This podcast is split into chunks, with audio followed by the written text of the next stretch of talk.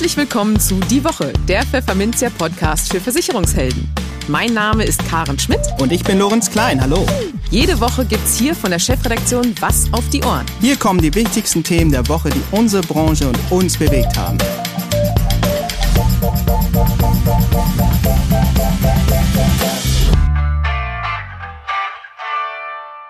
Moin aus Hamburg und herzlich willkommen zu Folge 61 unseres Podcasts. Heute ist Freitag, der 8. Oktober 2021. Und diese Themen haben wir heute für Sie. Wir sprachen mit Sempos Vorstand Malte Dummel darüber, warum er die Ergebnisse einer Studie kritisiert, in der die betriebliche Altersversorgung im Vergleich zu anderen geförderten Vorsorgeformen eher mau abschneidet. In den News der Woche gehen wir darauf ein, warum sich fast zwei Drittel der Deutschen unterversichert fühlen, warum gerade Geringverdiener ihre Sparziele oft verfehlen, was sich der Vermittlerverband BVK von der neuen Bundesregierung erhofft und wir werfen einen Blick auf aktuelle Zahlen des Statistischen Bundesamts in Sachen demografischer Wandel. Und für unser Schwerpunktthema für den Monat Oktober, Regulierung, sprachen wir mit dem Hamburger Rechtsanwalt Stefan Michaelis darüber, ob ein Provisionsverbot, wie es sich SPD und Grüne wünschen, überhaupt rechtlich zu machen wäre. Im Gespräch. Die Bundestagswahl ist gelaufen und bald werden sich die künftigen Koalitionäre gleich welcher Färbung dem überholungsbedürftigen Zustand der privaten und geförderten Altersvorsorge zuwenden. So zumindest die Hoffnung der Branche. Tobias Wann, Chef der Vorsorgeplattform Zempus, hat da schon mal eine Empfehlung an die Regierung von morgen ausgesprochen. Das größte Potenzial stecke in der Säule 2, der betrieblichen Altersversorgung. Vor allem, wenn die digitalen Möglichkeiten voll ausgeschöpft werden, erklärte der Zempus-Chef kürzlich in einem Medienbericht. Da stört es natürlich, dass eine aktuelle Studie so einiges zu bekritteln hat bei der Frage, wie lohnenswert eine BAV eigentlich für die Sparer sei. Bei uns im Podcast geht Sempos Vorstand Malte Dummel jetzt in die Gegenoffensive und erläutert im Gespräch, warum er das Vorgehen der BAV-kritischen Studienautoren für fragwürdig hält. Aber auch, was zu tun ist, um die betriebliche Altersversorgung noch attraktiver für Vermittler zu gestalten. Hallo Herr Dummel, moin aus Hamburg nach München. Servus. Ja, vor wenigen Wochen war Alberto Del Pozo, Geschäftsführer des Insurtex My Pension, bei uns im Podcast zu Gast, genauer gesagt in Folge 58. Del Pozo sprach mit uns über eine Studie, die er jüngst zusammen mit dem Deutschen Institut für Altersvorsorge und Vers Leipzig verfasst hatte. Ein Kernergebnis war, und das dürfte Ihnen, Herr Dummel, nicht gefallen haben, dass die betriebliche Altersversorgung im Vergleich mit anderen Vorsorgewegen, wie etwa der privaten Rentenversicherung, teils deutlich schlechter abgeschnitten hat. Ja, wie lautete Ihre erste Reaktion, als Sie dieses Resultat zur Kenntnis nahmen? Die erste Reaktion war Verwunderung, ähm, weil äh, als ich den Artikel gelesen habe, ähm, waren da einige Aussagen und Berechnungen drin, die ganz ehrlich ich nicht ganz nachvollziehen konnte. Ähm, und äh, dann haben wir ähm, als Unternehmen Xembus ähm, unter unseren etwa 150 Leuten auch eine Reihe von ähm, BAV und Vorsorgeexperten und habe die dann mal gebeten, hey, könnt ihr das nicht einmal nachrechnen in unseren Tools? Und die sind dann auch nicht auf dieselben Ergebnisse gekommen und das hat uns dann schon etwas verwundert. Ähm, und dann haben wir noch ein bisschen tiefer reingeschaut und die Annahmen nochmal überprüft und sind so ein bisschen zu dem Ergebnis gekommen, Mensch, ähm, wir glauben, ähm, diese Studie kommt nicht zum richtigen Ergebnis. Ähm, ja, lassen Sie uns mal die Gegenrechnung genauer anschauen, die Sie da aufgemacht haben. Ähm, können Sie unseren Hörerinnen und Hörern einmal beispielhaft erläutern, ja, wie Sie dabei vorgegangen sind und was Sie auf diese Weise genau demonstrieren wollten? Ich würde zwei Punkte hervorheben. Das eine ist die Studie, die dort ähm, die Basis liefert, ähm, vergleicht ja im Herzen äh, die Möglichkeit in der betrieblichen Altersvorsorge zu sparen ähm, mit der Möglichkeit in der privaten Altersvorsorge, wie auch immer geartet, zu sparen und schaut sich dann unterschiedliche ähm, Konstellationen an, was ähm, Familienstand, Alter, Einkommen etc. pp. Zwei Dinge sind uns dabei aufgefallen. Das erste, wir glauben, hier fehlt etwas ganz, ganz Wesentliches, nämlich das Thema Risiko. In der Studie wird suggeriert, dass eine private Vorsorge das Dreifache der Nettoerträge generieren könnte gegenüber einer BAV und ähm, es wird nicht annähernd darauf eingegangen, dass das erhebliche Risiken mit sich birgt.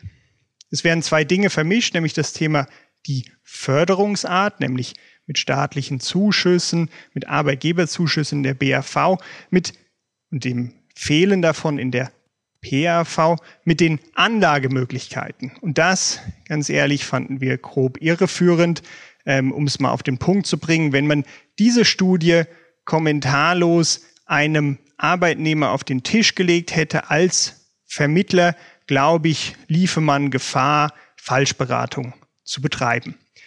Geldanlage ähm, ist immer mit Risiko verbunden und ich kann sowohl in der BRV mein Geld überwiegend Risiko suchen, also auf höhere Erträge ausrichten, ähm, genauso wie ich in der privaten Altersvorsorge auf hohes Risiko oder niedriges Risiko gehen kann. Das ist ja letztlich eine Frage der Präferenzen. Da gibt es ganz unterschiedliche Produkte. Aber zu suggerieren, dass das eine einfach so ohne ähm, einen Blick auf das Risiko viel höhere Erträge generiert, ist aus unserer Sicht ähm, leider irreführend und so nicht hilfreich. Und wenn wir die Analyse nochmal wiederholen und beispielsweise die gleichen Annahmen treffen, was den Ertrag angeht, also sei es ein gleich hoher Ertrag in der betrieblichen Altersvorsorge wie in der privaten Vorsorge oder auch ein gleich niedriger. Es ist nur die Frage der gleichen Behandlung. Dann kommt erwartungsgemäß natürlich das raus, was man äh, aufgrund der sehr viel höheren staatlichen Zuschüsse und der betrieblichen Zuschüsse erwarten würde, nämlich in der BAV steht zum Schluss eine höhere Rente drauf. Das war der erste Punkt. Und der zweite Punkt, ähm, danach haben wir uns die Studie noch etwas mehr im Detail angeschaut und auch da eine Reihe von Annahmen gefunden, was zum Beispiel ähm, die Inflationssteigerung, die Rentenanpassung in der gesetzlichen Rente angeht, was die ähm, Sozialversicherungsbeiträge angeht, ähm, die man annimmt, wenn man aus versteuertem Einkommen in die PRV spart. Da waren aus unserer Sicht eine Reihe von, ich will mal sagen, doch sehr heroische Annahmen zugunsten der PRV drin.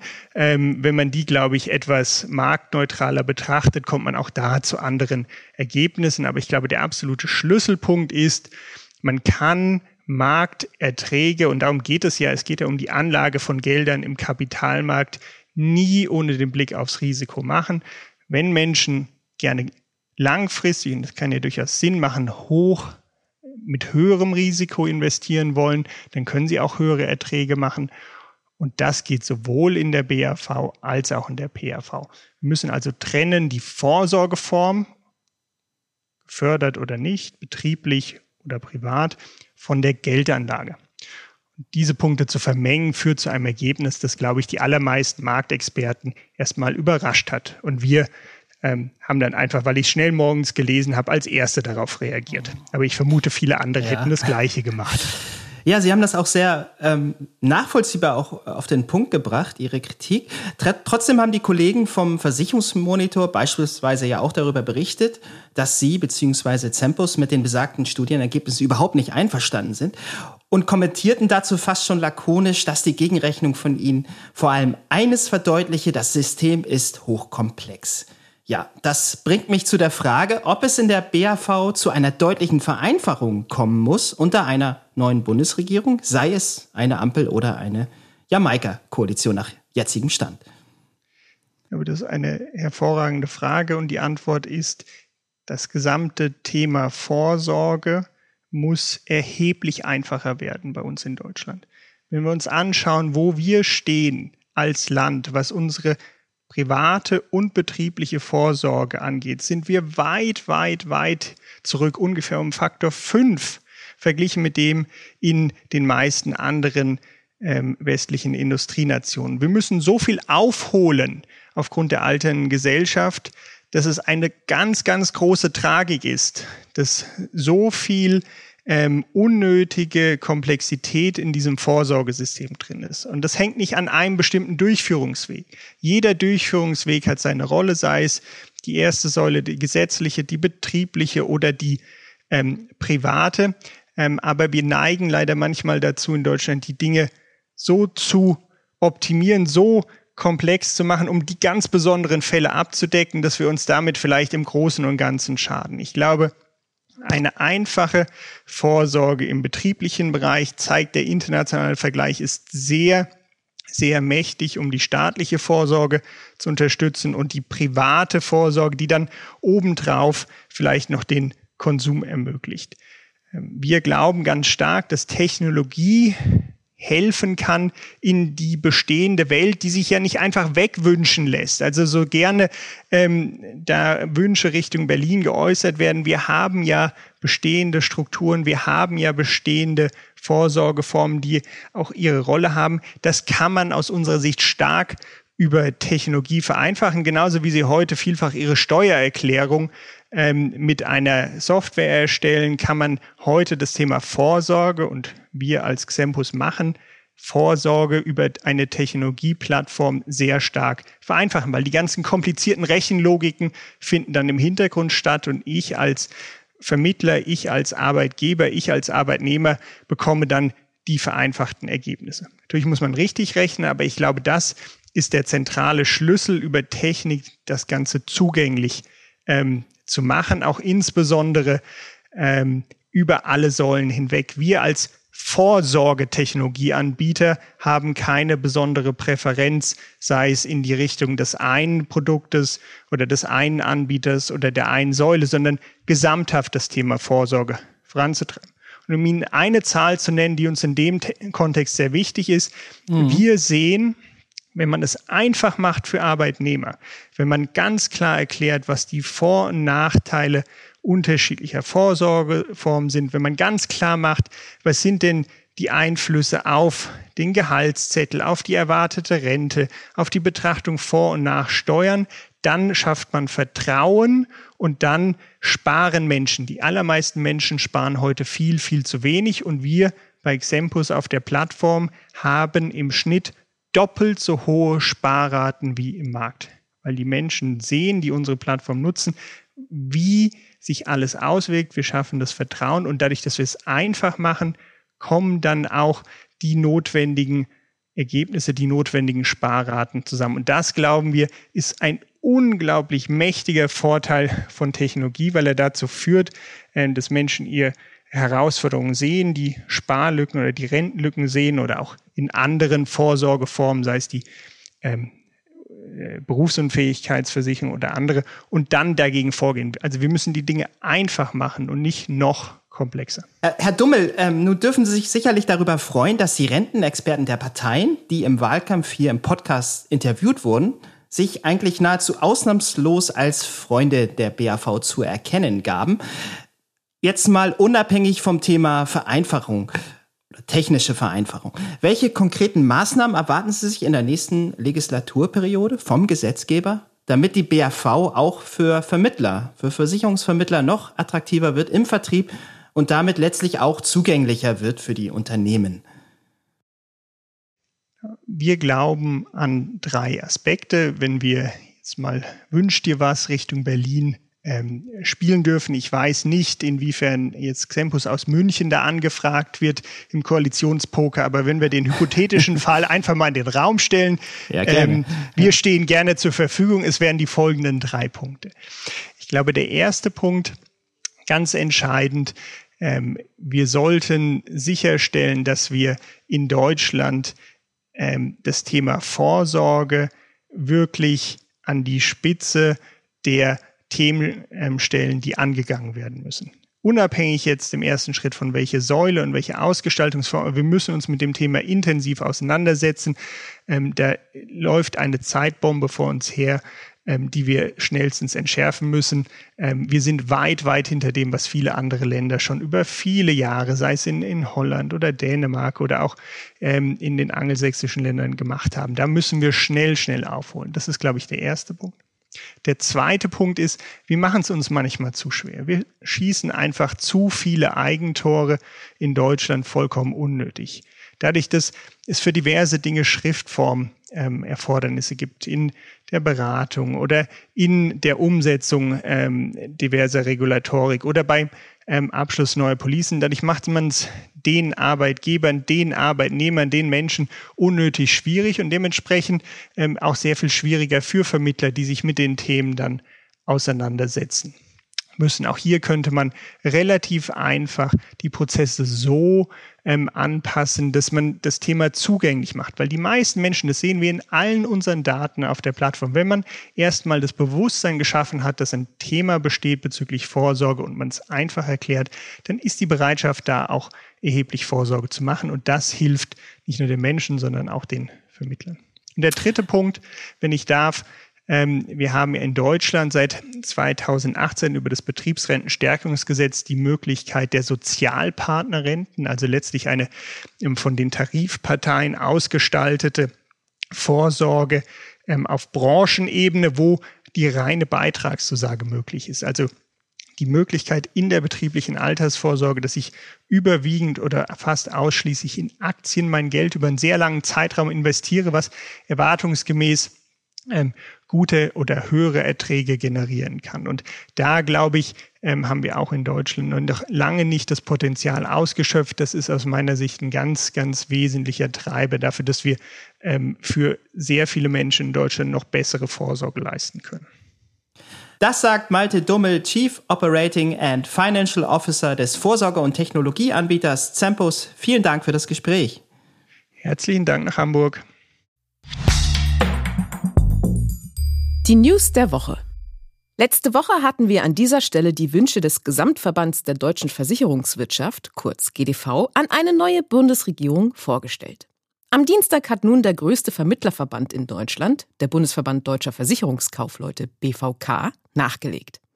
Analog zum GDV plädiert auch BVK-Präsident Michael Heinz für eine rasche Regierungsbildung. Bei den geforderten Schwerpunkten, die eine künftige Regierung aus Sicht des BVK zu setzen habe, gibt es jedoch deutliche Unterschiede. So taucht das Wort Vermittler im Statement des Versicherungsverbands kein einziges Mal auf, während es beim BVK gewissermaßen in jedem Satz steckt. Die Regulierungsspirale der letzten Jahre gegenüber den Vermittlern müsse gestoppt werden, um bestehende Regelungen erst einmal zu evaluieren, heißt es da beispielsweise. Und weiter, Folgerichtig verbiete sich auch eine Deckelung der Vergütungen der Vermittler. Auch eine Übertragung der Aufsicht über Finanzanlagenvermittler auf die BaFin lehnt der BVK kategorisch ab. Stattdessen schlägt der Verband vor, die Zuständigkeit bei den IHK zu vereinheitlichen. Weiter pocht der BVK darauf, bei Plänen zur Altersvorsorgepflicht von Selbstständigen beteiligt zu werden. Ein rein digital vertriebenes Standardprodukt zur Altersvorsorge, wie es im Sommer der GDV-Hauptgeschäftsführer Jörg Asmussen ins Spiel brachte, lehnt der BVK ebenso entschieden ab wie den Aufbau eines Staatsfonds. Stattdessen fordert der Vermittlerverband eine Reform und bürokratische Entschlackung der Riester-Rente mithilfe flexibler Kapitalgarantien.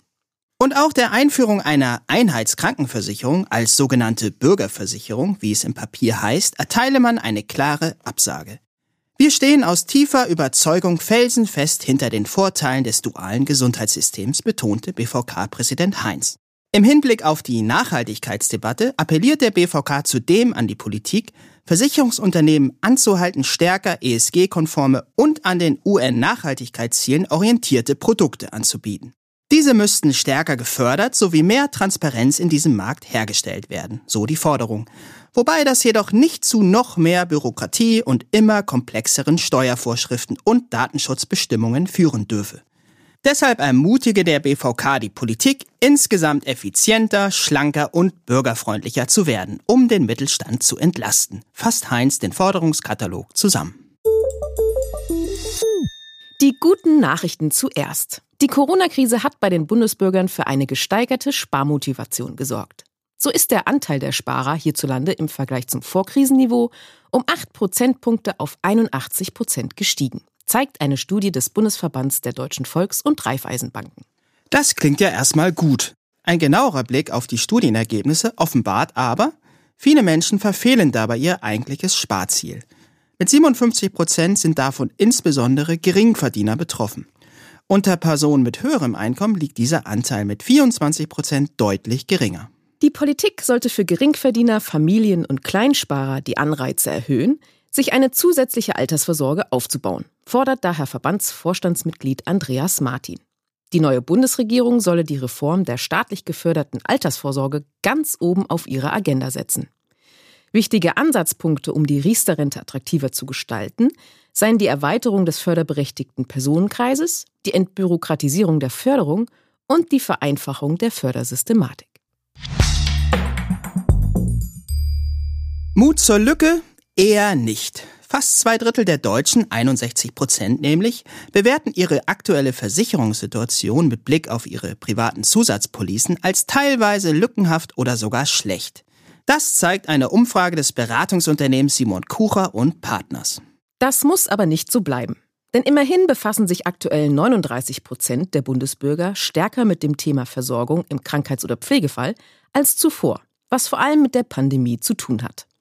Weitere 30 Prozent der Befragten streben zudem eine verbesserte gesundheitliche Absicherung über Zusatzpolicen an, haben einen entsprechenden Abschluss aber noch nicht hinter sich gebracht. Versicherer sollten daher ihre digitalen und physischen Kanäle stärker miteinander verzahnen, meint Frank Gehrig von Simon Kucher und Partners. Das Potenzial ist immens, betont er. Der Grund? Deutsche Kunden informieren sich zunehmend online zu Versicherungsthemen. 82 Prozent der Befragten gaben an, bei Vergleichsportalen nach Zusatzversicherung zu suchen. 46 Prozent nutzen die Homepages der Versicherer. Der klassische Makler wird von 36 Prozent konsultiert. Auch beim Abschluss zeigt sich ein ähnliches Bild. Digitale Kanäle wie Vergleichsportale und Homepages liegen mit 55 Prozent bzw. 42 Prozent vor physischen Alternativen wie Maklern und Versicherungsvertretern mit 34 bzw. 21 Prozent.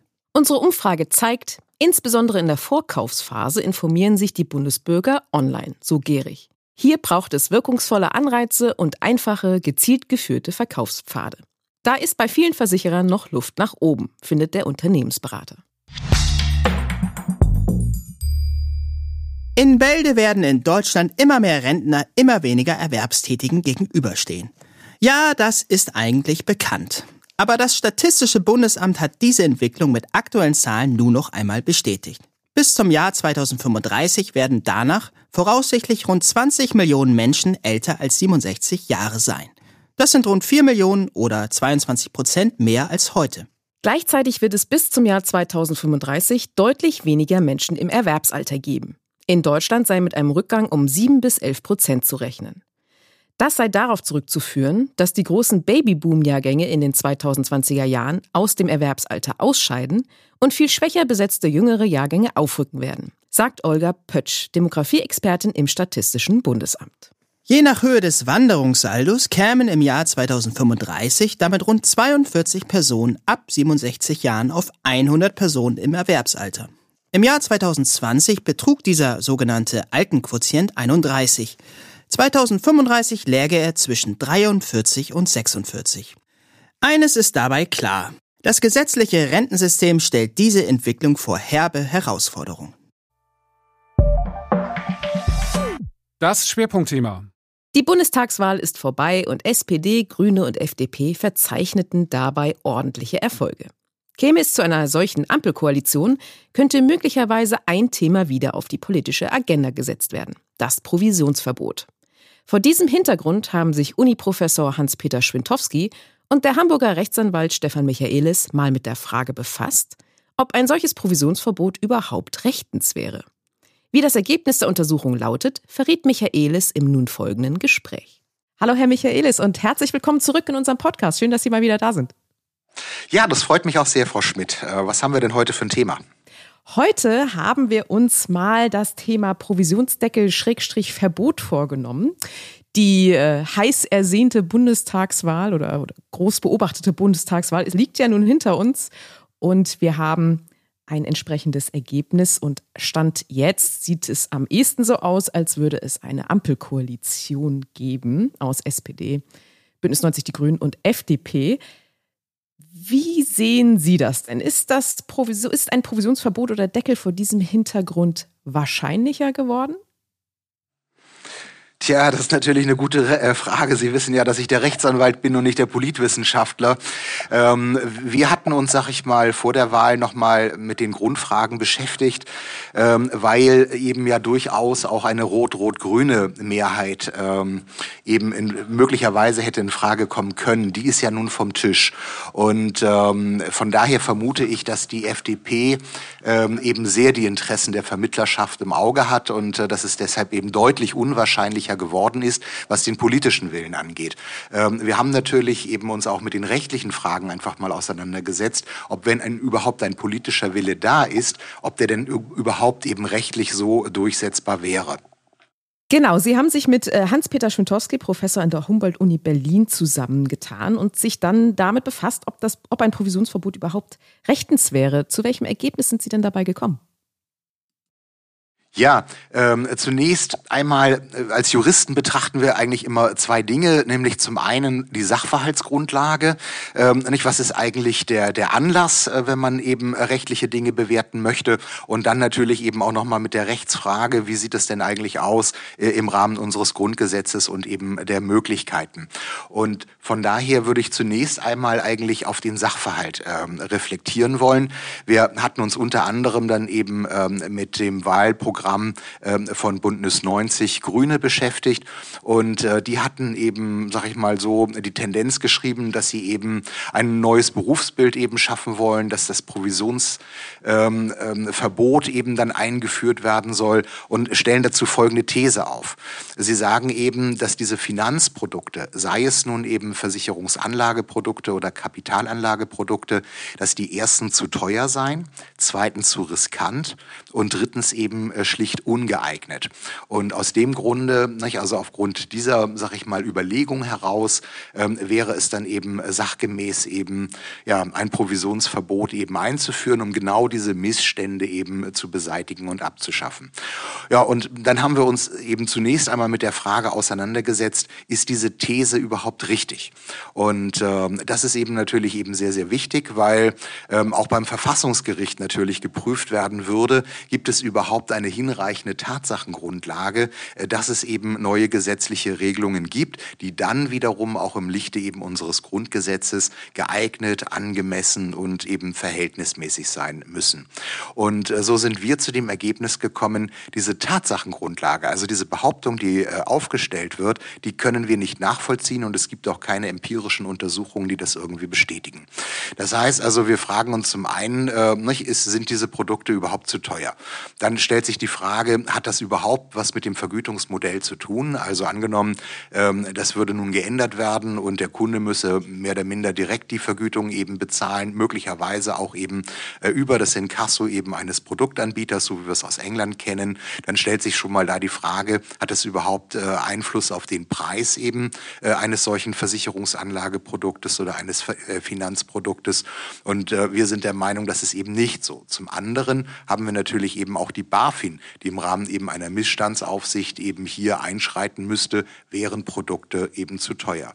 Und mit den gleichen wenigen Argumenten lässt sich eben auch die Behauptung äh, wohl entkräften, das Ganze sei einfach eben viel zu riskant.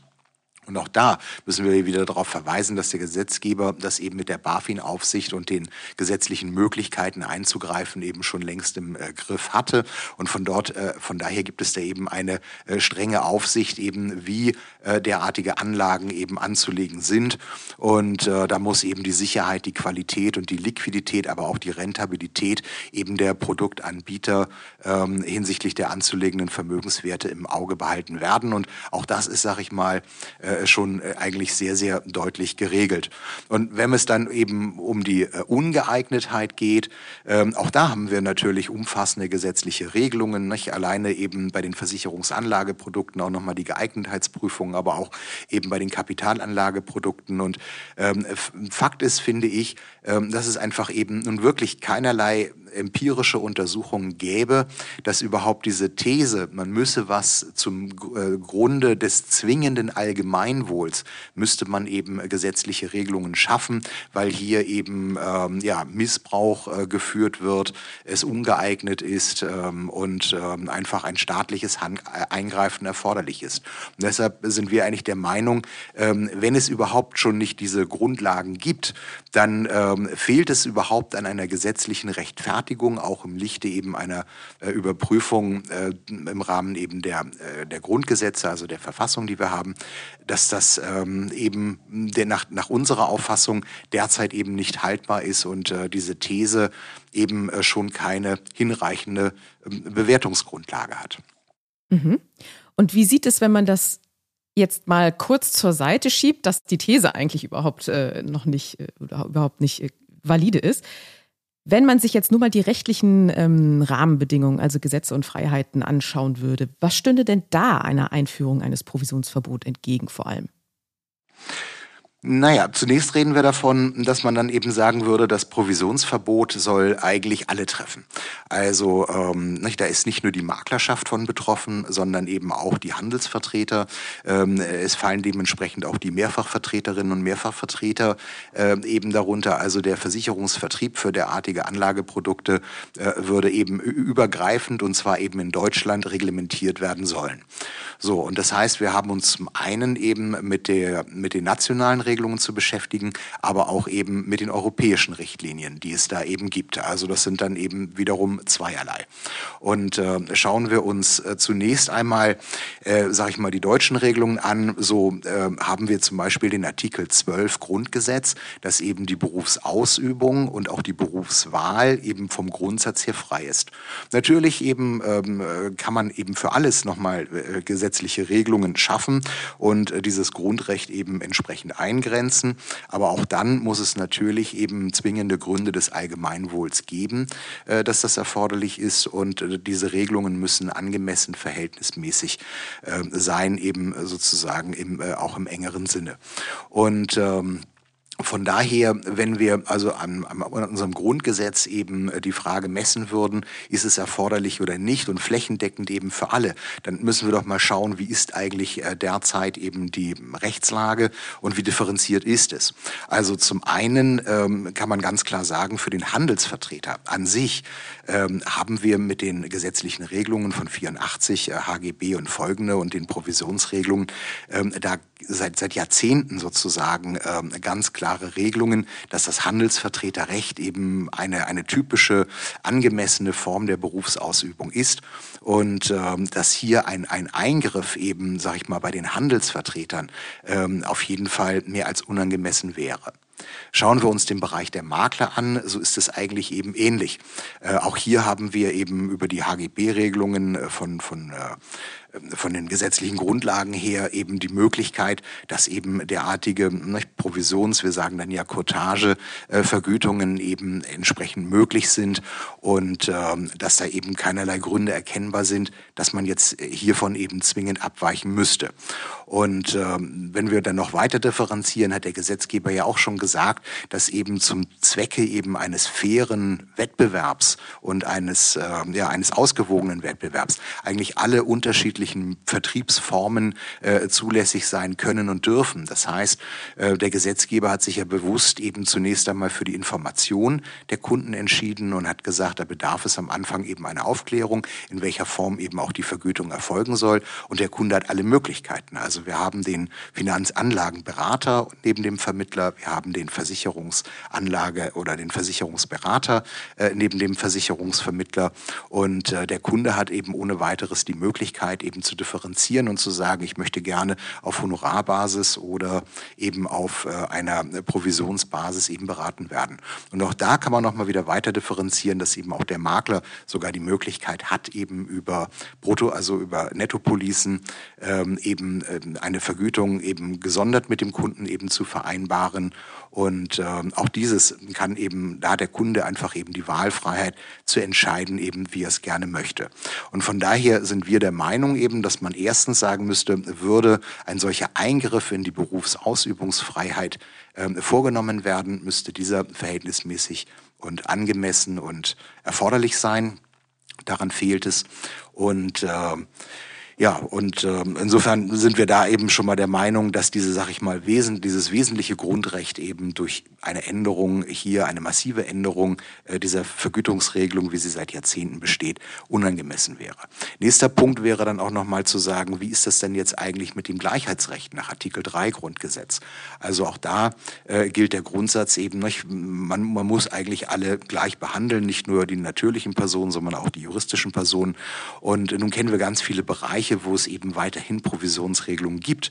Also sei es eben bei im Kfz-Bereich oder ähm, wahrscheinlich dann ja auch äh, hier im Bereich der Versicherungsvermittlung ist ja nicht geregelt, derzeit hinreichend irgendwie, wie das mit den Sachversicherungsprodukten eben aussehen soll oder bei Zeitschriften, Abos oder dergleichen. Also ähm, wir meinen, dass dann eben auch eine Verletzung des Gleichheitsgrundsatzes wäre, dass es eben nicht sein kann, wenn es nicht eben besondere Gründe gäbe, äh, dass man dann eben hier äh, die Berufs äh, in, auch innerhalb innerhalb der Berufsgruppe eben differenziert und sagt, der eine darf noch eben ein, ein Vergütungssystem nehmen, äh, annehmen oder anbieten äh, und der andere dürfe es wiederum nicht. Ja, und wenn wir dann eben nochmal auf die äh, europäische Ebene schauen, dann haben wir eben auch ganz klare europäische Vorgaben die äh, ja die aus unserer Sicht eben ähm, ja zumindest auch auch, auch zwingend ähm, hinsichtlich der Handelsvertreterrichtlinie, die sich eben ganz klar ähm, dafür ausspricht, dass eben äh, Provisionen äh, zu, äh, zulässig sind, äh, die dann eigentlich auch auf europäischer Ebene geändert werden müssten. Ansonsten hätten wir eben einen Verstoß äh, gegen die äh, EU-Richtlinien und ähm, und würden wir aber eben nicht nur den Handelsvertreter betrachten, wo, wo ich sage, irgendwie, da ist es doch eigentlich mehr als eindeutig ähm, und eben auch den Versicherungsmakler eben äh, nochmal weiter reflektieren, so meine ich, dass wir hier auch zu dem Ergebnis kommen, dass die Grundwerte der IDD und der europäischen Vorgaben eben durch eine solche harte Reglementierung beeinträchtigt wären. Ähm, der, der europäische Gesetzgeber hat die Leitlinien geschaffen, der hat zwar auch die Möglichkeit gegeben, dass die ähm, jeweiligen Mitgliedsländer wie Deutschland eben das eben auch abweichend eben regeln könnten, wenn eben äh, erforderlicher Handlungsbedarf ist.